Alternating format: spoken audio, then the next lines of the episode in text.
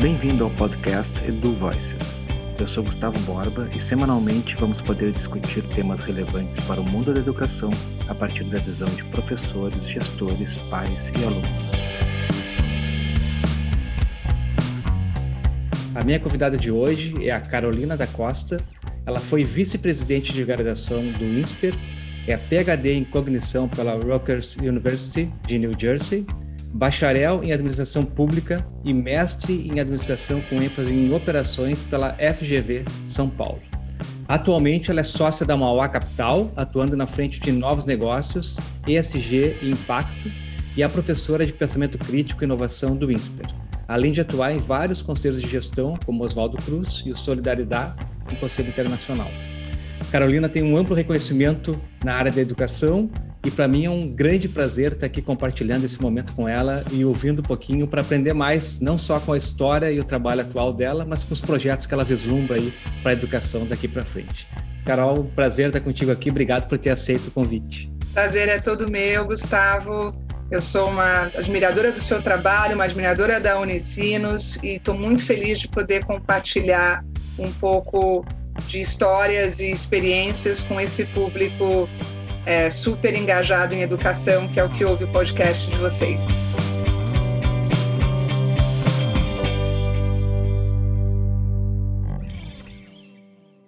Muito obrigado mesmo, viu? Tá, quando tu aceitou gravar, eu fiquei super contente porque para a gente também todo o trabalho que tu já vinha fazendo no INSPER era uma referência para nós aqui, né? E, e agora com essa mudança que tu teve nos últimos anos, indo para o mercado financeiro, eu fiquei, o que que aconteceu, o que que tá, como que a Carol entrou nesse espaço assim? E, e acho que seria legal tu falar um pouco sobre isso, porque a gente tem um, um olhar que às vezes uh, afasta essa visão do mercado financeiro, colocando né, alguns estereótipos assim para esse espaço e não consegue perceber muitas vezes o potencial transformador que pode vir dali, né? Então eu queria começar conversando contigo nesse sentido, assim, se tu puder contar um pouquinho para a gente essa mudança, se é realmente uma mudança ou como está conectado com a tua trajetória na área de educação e como que tu percebe os desafios que a gente tem hoje para a educação conectados com os trabalhos que você tem feito nessa área social também. Obrigada, Gustavo. Obrigada pela pergunta. As pessoas brincam que eu deixei a educação para ir para o mercado financeiro, né? E eu respondo que não, eu nunca estive mais em educação estando no mercado financeiro por uma razão até bastante prática, né? É, bate até com a minha história de vida. Eu fui a primeira geração a estudar na minha família, né? Meus pais são imigrantes e eu sempre torcia para o meu pai ter saúde. Se meu pai acontecesse alguma coisa com meu pai, eu nunca poderia estudar, né? Eu teria que ajudar a minha família com renda. Então, se a gente hoje quer, de fato, permitir o acesso né, dos nossos jovens à educação no Brasil, a gente precisa pensar em soluções que conjuguem excelência educacional e acesso a recursos é, financeiros, né? de que forma que a gente pode propiciar renda às famílias, é, de que forma que podemos criar modelos é, que permitam acesso desse, desses alunos a é, modelos de educação de excelência para que eles realmente possam estudar. Então, infelizmente, num país em desenvolvimento como o Brasil, o tema economia e educação precisam andar juntos. Tem um outro aspecto, e aí acho que quem é educador vai entender bem o que eu quero dizer, que tem muitas formas de educar. Na escola, na universidade, nós educamos os indivíduos assumindo que eles vão ser lideranças significativas nos espaços que eles atuarem. Mas existe um outro tipo de educação, que é a educação dos sistemas. De que maneira os sistemas podem evoluir o seu patamar moral e o seu patamar de atuação para que eles abarquem outros valores humanos. É, e é, por mais que a gente às vezes tenha preconceito, eu confesso que eu tinha bastante, né? E continuo, obviamente, tem. Acho que o preconceito ele é justificável porque ainda existe muito de atuação do mercado financeiro numa direção muito mais curto prazista, mas é, o mundo está cada vez menos tolerante a essa orientação quando você olha os nossos problemas sociais e ambientais, né? Então, quando você falou do ISG, a tradução para o português é ASG, que é o ambiental, o social e a governança, é de que maneira que a gente promo pode promover novos mecanismos financeiros e novos alinhamentos de incentivos para que o capital ele esteja a serviço da prosperidade sustentável, do longo prazo. Então, acaba sendo um tema de educação muito valioso. Né? Então, para quem é apaixonada por educação, como é meu caso, tem uma oportunidade grande da gente trabalhar a educação no âmbito dos sistemas. De que forma que a gente pode ajudar os sistemas a evoluírem e a evoluírem, ele modifica o comportamento dos atores sociais, né? Porque você cria incentivos que fazem com que esses comportamentos sejam voltados muito mais para impacto, para um olhar de impacto, para um olhar de longo prazo, para um olhar de preservação do planeta, para um olhar de melhoria das condições de trabalho das comunidades. Então, assim, pode parecer um discurso que soa idealista, mas eu já, assim, ao longo da nossa conversa, eu vou poder dar bons exemplos de movimentos importantes que estão acontecendo na direção é, de uma um, alocação de capital mais responsável e que, por sua vez, é, permite que eu tenha aprendizados válidos para compartilhar com os meus colegas educadores como a gente pode formar estes jovens hoje para que eles sejam grandes é, é, é, guardiões dessas atuações desses mercados na direção dos valores que a gente está formando nessa juventude mais jovem, né? Então, então eu vejo dessa maneira, Gustavo. Acho que é, eu nunca deixei educação. Pelo contrário, eu quero fazer mais pela educação, estando em outras, é compartilhando outras outras lentes e abordagens que reforcem o acesso à formação e a formação até dos consumidores do futuro que vão ser mais críticos e vão exigir mais das nossas empresas e dos nossos governos. Perfeito. É, eu queria pegar esse gancho que tu trouxe agora, porque na realidade até pelo teu trabalho uh, dentro do INSPER, eu me lembro muito, está muito presente para mim isso, a transformação curricular, o olhar por competência, né, e essa conexão mais horizontal assim de construção de um profissional que consegue se enxergar em profundidade na sua carreira, mas perceber esses vínculos horizontais, né? E acho que está atrelado, ou essa visão está conectada com isso que tu falou, que é preparar as pessoas para um ambiente onde ele é um, ele é um ator uh, transformador, né?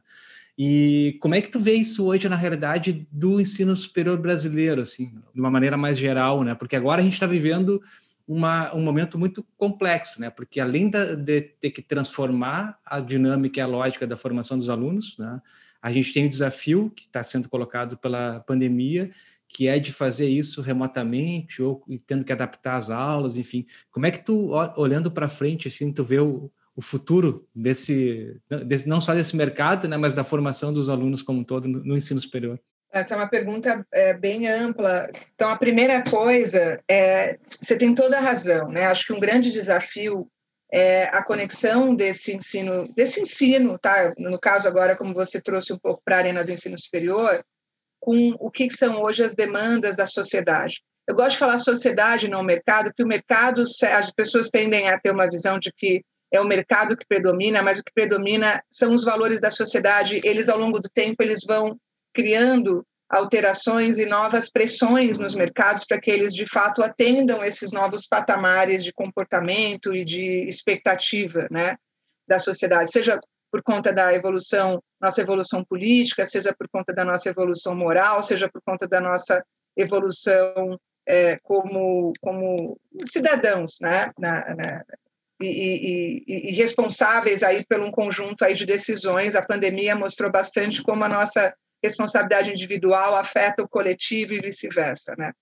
Então, acho que é muito importante a conexão do ensino superior com transformações profundas que nós estamos vendo é, no, na maneira como, é, é, como empresas, como governos, principalmente fora, então, e, e, agora o mercado financeiro, mais recentemente, né, de, de, de alguns anos para cá, é, respondido a o que, que hoje é o, o, o que, que é cuidar do futuro, o que, que é cuidar do longo prazo, o que, que é entender riscos, por exemplo, é, climáticos, que são produto da nossa atuação sobre o meio ambiente, o que, que são riscos sociais, a pandemia trouxe uma é, um, intensificou o problema de muitos jovens ficarem é, apartados de uma educação de qualidade. O ensino superior de privado, ou ensino privado de forma geral, conseguiu, com todas as dificuldades inerentes ao que quer fazer um aluno participar de uma aula online, né? Mas conseguiu de alguma maneira fazer com que esse processo se mantivesse e esse aluno tivesse algum conhecimento, algum conteúdo sendo cuidado aí ao longo do ano. Os alunos da escola pública ou de escolas de com menor acesso a recurso foram bastante machucados nesse processo. Né? Então, isso gera uma população de pessoas que vão ficar à margem do sistema. E nós precisamos entender isso como ensino superior. Né? O que, que isso significa do ponto de vista de sensibilização do olhar desses profissionais do futuro para esses mercados ou esses grupos contingentes de pessoas que vão precisar ser reinseridas. Então, assim, hoje o ensino superior ele precisa cuidar de um olhar para a inclusão social, para a inclusão econômica, para a inclusão racial, para impactos socioambientais. É, e para isso acontecer, ele precisa ser um ensino superior multidisciplinar. Então, esses temas todos de impacto social ambiental, eles envolvem uma discussão de política, uma discussão de economia, uma discussão de tecnologia, é, eles precisam é, formar empreendedores e intraempreendedores, porque essa, é, é, essas necessidades que um país como o Brasil terá no pós-pandemia vai exigir um olhar para a criação de novos mercados, para a reinserção de consumidores, para novos produtos. E do ponto de vista da educação, acho que como tem bastante gente aqui ouvindo que é da iniciativa privada, a gente vai precisar pensar também em mecanismos novos de financiamento do, do estudo, né? O crédito estudantil é um modelo hoje bastante questionado no mundo. De certa medida, acaba beneficiando mais a instituição de ensino superior que o aluno.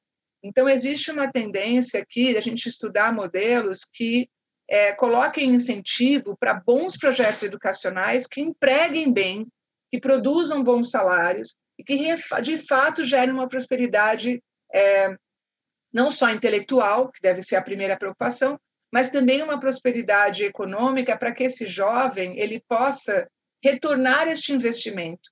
E de preferência modelos que até sejam comunitários. Acho que a gente precisa fortalecer muito esse olhar comunitário. Não é à toa que a gente está discutindo muito endowments nas universidades como um todo, principalmente as universidades públicas ou universidades sem fins lucrativos, porque quanto mais você reforça a ideia de que o indivíduo teve acesso a um recurso e ao retornar ele, ele, ele permite que outros indivíduos também tenham acesso, mais você está reforçando o espírito de comunidade que é tão importante para a vida em sociedade, né?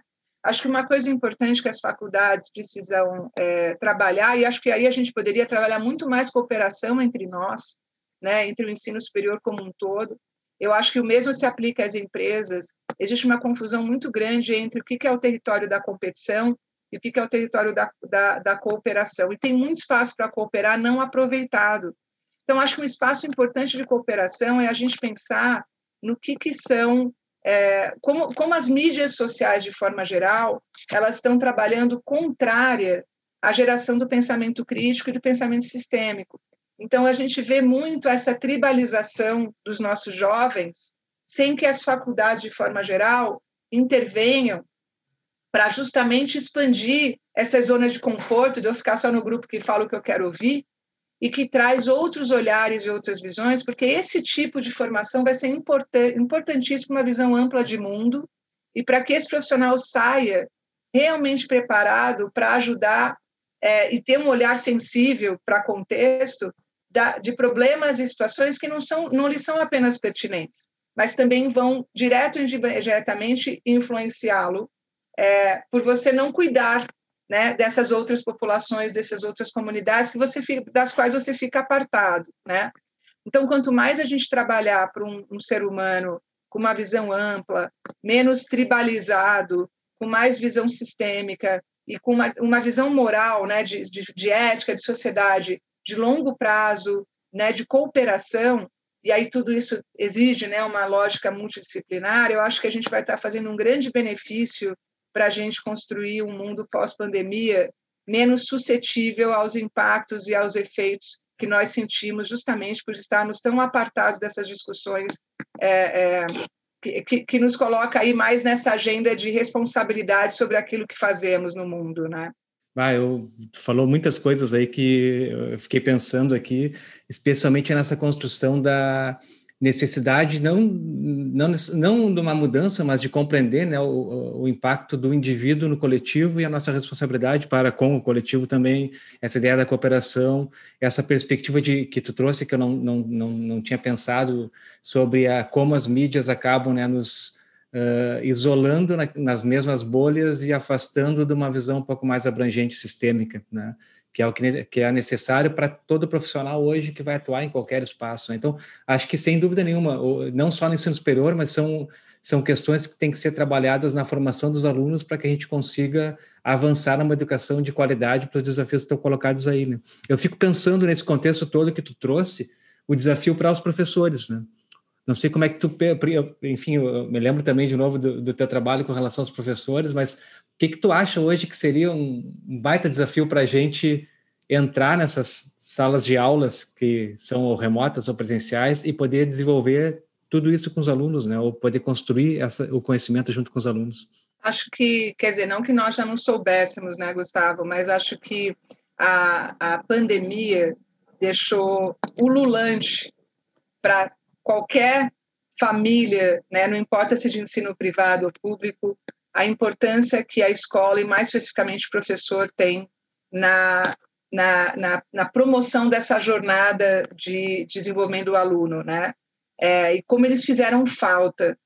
Por outro lado, ela também expôs que talvez onde ele mais faz falta, ele, ela, né, fazem mais falta, seja é, na dimensão comportamental é, de que forma que a gente pode se valer dos conteúdos que emergem ou conteúdos não intencionados nessa dinâmica de formação que possam ser trabalhados, e aí o professor, a professora sozinha em sala de aula não consegue, então precisa ser um ambiente escolar voltado a isso.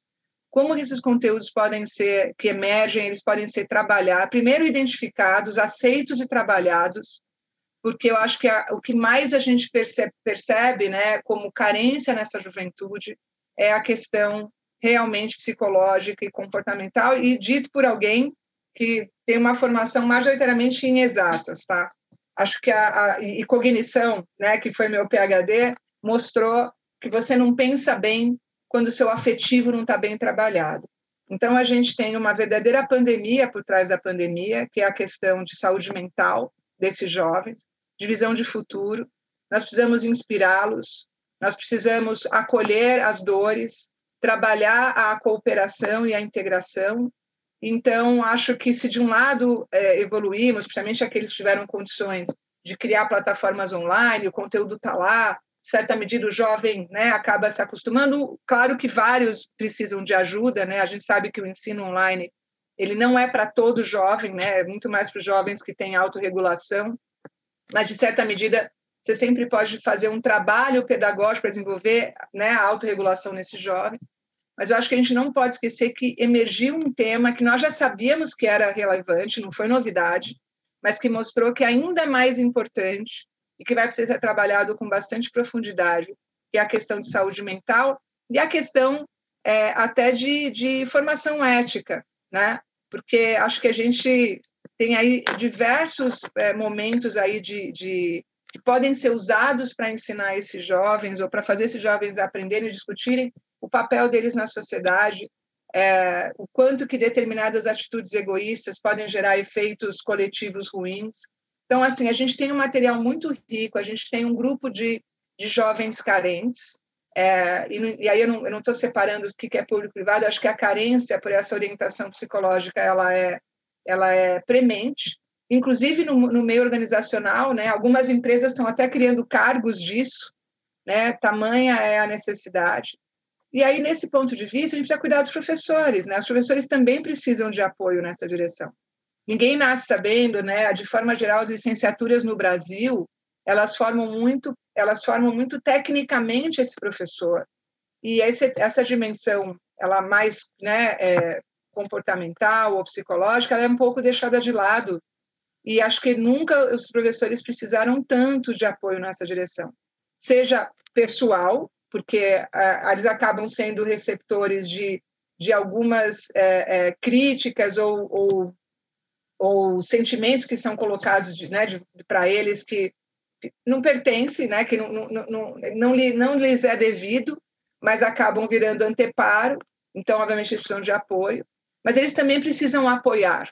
Então, acho que a gente tem aí um desafio grande de criar um, uma rede de apoio é, e que pode, obviamente, vir de cooperação entre as instituições de ensino para que a gente possa dar esse tipo de, de, de repertório, de apoio e de, é, é, de recurso para o professor, né, para que ele possa trabalhar essa questão. Isso que está trazendo é fundamental e eu eu senti durante esse ano que passou, 2020, a necessidade de ter redes de troca até de melhores práticas em sala de aula, que a gente não teve. Eu fiquei pensando, poxa, tudo que, gente, que cada professor criou de diferente, provavelmente ficou com ele mesmo com seus alunos, né? Ou, ou, foi, ou ele trocou com poucas pessoas. Então, esse é um tipo de troca fundamental. E agora, isso que tu traz também mais importante ainda, né? Essa rede de apoio que pode estar conectada em diferentes espaços pelo país e poderia gerar vários benefícios para todo mundo. Né? Então, eu acho que são espaços aí que tem que ser pensados para frente, como que a gente pode produzir uh, esse, na realidade, esse conforto também para o professor, né? Porque na eu percebo que a gente foi muito mais demandado do que era anteriormente a partir do contexto que a gente teve agora com a pandemia. Né? É, assim, a pressão psicológica é muito grande, né? A gente percebe o quanto que a gente também precisa ajudar as famílias né? Que também, quer dizer, então é uma é um ciclo vicioso, né? Que se auto-reforça e que se não tiver um trabalho coletivo, uma rede de apoio, uma formação de cooperação para trabalhar essas questões saúde mental, cooperação, o ambiente cognitivo fica muito prejudicado. Então não dá para ignorar, né? Então eu brinco, né? Tá, fala de alguém que tem uma formação cognitiva e que é, é, que a vida ensinou, até por conta da minha experiência, né, é, pregressa no INSPER, o quanto que traba saber trabalhar o afetivo dentro da, do espaço que cabe à escola, né, é fundamental para que a gente consiga ter o, a plataforma cognitiva bem desenvolvida. A gente está, poxa, está passando muito rápido o tempo. Eu tenho duas perguntas para fazer para ti ainda, então a gente podia seguir nessa conversa com esse foco, mas eu vou ter que desviar um pouquinho, porque eu queria que tu compartilhasse com o pessoal que está ouvindo agora alguma coisa que te inspirou, que está te inspirando, que tu está lendo ou ouvindo? Eu sei que tu gosta bastante de música também. Enfim, o que que que está hoje aí nas uh, na tua vida em termos de leitura para te apoiar, né? Não para além do teu trabalho, mas né, uh, eh, para te apoiar nesse momento também que a gente está até certo ponto bastante isolados assim. E as músicas, talvez alguma coisa que tu queira compartilhar. Fica série de TV, o que tu quiser, fica a tua teu critério. Ah, bom, a gente é, acho que tem que ter um equilíbrio entre o, o intelectual e o entretenimento, né?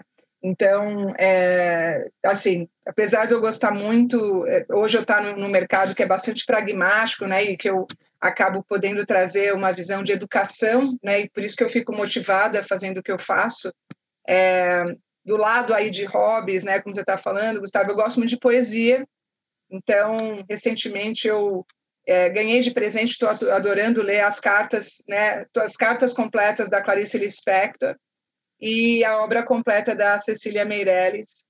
É, engraçado como eu falo que às vezes uma boa poesia equivale a uma sessão de terapia, que você consegue reconhecer no autor os dramas que você vive e que foram vividos por ele em outra época, em outro tempo, e que te trazem uma dimensão de que, nossa, a gente está conectado né, ao longo dos anos e, dos, e, dos, e da história pelos sentimentos humanos. Né? É, a gente fala da pandemia, eu brinco, né? É, quer dizer, eu faço essa, essa comparação com até bem pouco atrás, né? Eu fui da geração que pegou aquela vacinação em massa para poliomielite, né? É, e que a gente sabe que tem lugares do mundo que, inclusive, não erradicaram a doença.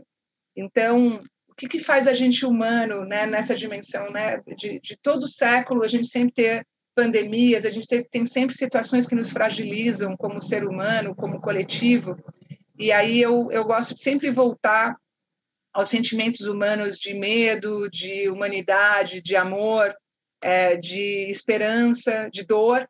E aí a poesia é esse lugar que eu é, sempre encontro um, entre aspas, um colega de sentimento e que às vezes eu nunca conheci, né? Às vezes assim, a gente nunca teve o privilégio, nunca tem o privilégio, alguns tiveram, né? Mas a gente aqui está muito distante. Então, a poesia é uma coisa que me, que me, é, é, me ajudou muito, inclusive, a, a passar a pandemia. Ah, muito legal. Bom, eu queria fechar contigo, então, fazendo uma pergunta que ela é a mais genérica de todas, né? Mas tu pode escolher um caminho para responder, que é o que, que representa educação para ti? Olha, eu ficaria horas falando disso, mas acho que a intenção, né, Gustavo, é a gente ser sucinto, né? É um exercício aqui de síntese. A educação é, ao mesmo tempo, uma viagem de enriquecimento interno, ela tem que ser vista assim, senão ela fica utilitarista. Mas a gente sabe que ela tem um fim, né? que as pessoas precisam fazer alguma coisa com que elas aprendem, mas eu gostaria de trazer a conotação aqui, primeiro, intrínseca dela. Né? E a gente precisa fomentar isso como família e educadores. Né? Precisa haver um valor em si mesmo. E acho que a segunda é o que ela propicia ao final de tudo, é oportunidades e liberdade. Né? Oportunidades e liberdade de escolha. Eu acho que é isso que, que para mim, é o, é, o, é o grande fim da educação. A gente precisa deixar as pessoas sonharem. Quando você tem repertório, você pode sonhar, você pode buscar oportunidades. Então, eu falaria de forma bem sucinta que eu vejo assim. Excelente, eu acho que tá uma baita resposta, né? E essa questão que tu traz de ter repertório favorece a perspectiva de poder sonhar e construir os caminhos, né? É fundamental, muito legal, muito bom. Ah, Carol, queria te agradecer muito por esse momento, assim, foi excelente, aprendi demais contigo aqui. Acho que todo mundo vai que ouvir esse, esse episódio vai gostar muito e eu espero que a gente possa seguir essa conversa em outros momentos aí, em outros projetos e avançando nisso que é o que a gente quer, acho coletivamente, nós dois também, que é transformar o país através da educação. Né? Então, te agradeço muito, obrigado pela presença aqui. Eu que agradeço, Gustavo. Mando um abraço aqui para todos os meus colegas de educação que são aí guerreiros, guerreiras, fazendo, ajudando o Brasil a, a seguir em frente, ajudando essa juventude a não deixar de sonhar. Perfeito. Obrigado, Carol. Até. Obrigada, Gustavo. O Edu Voices é uma produção do Instituto para Inovação e Educação da Unicinos. Este e outros episódios você encontra no Spotify, Apple Podcasts ou no seu agregador preferido. A produção sonora é de Gabriel Tassinari eu sou Gustavo Borba e nos vemos em breve.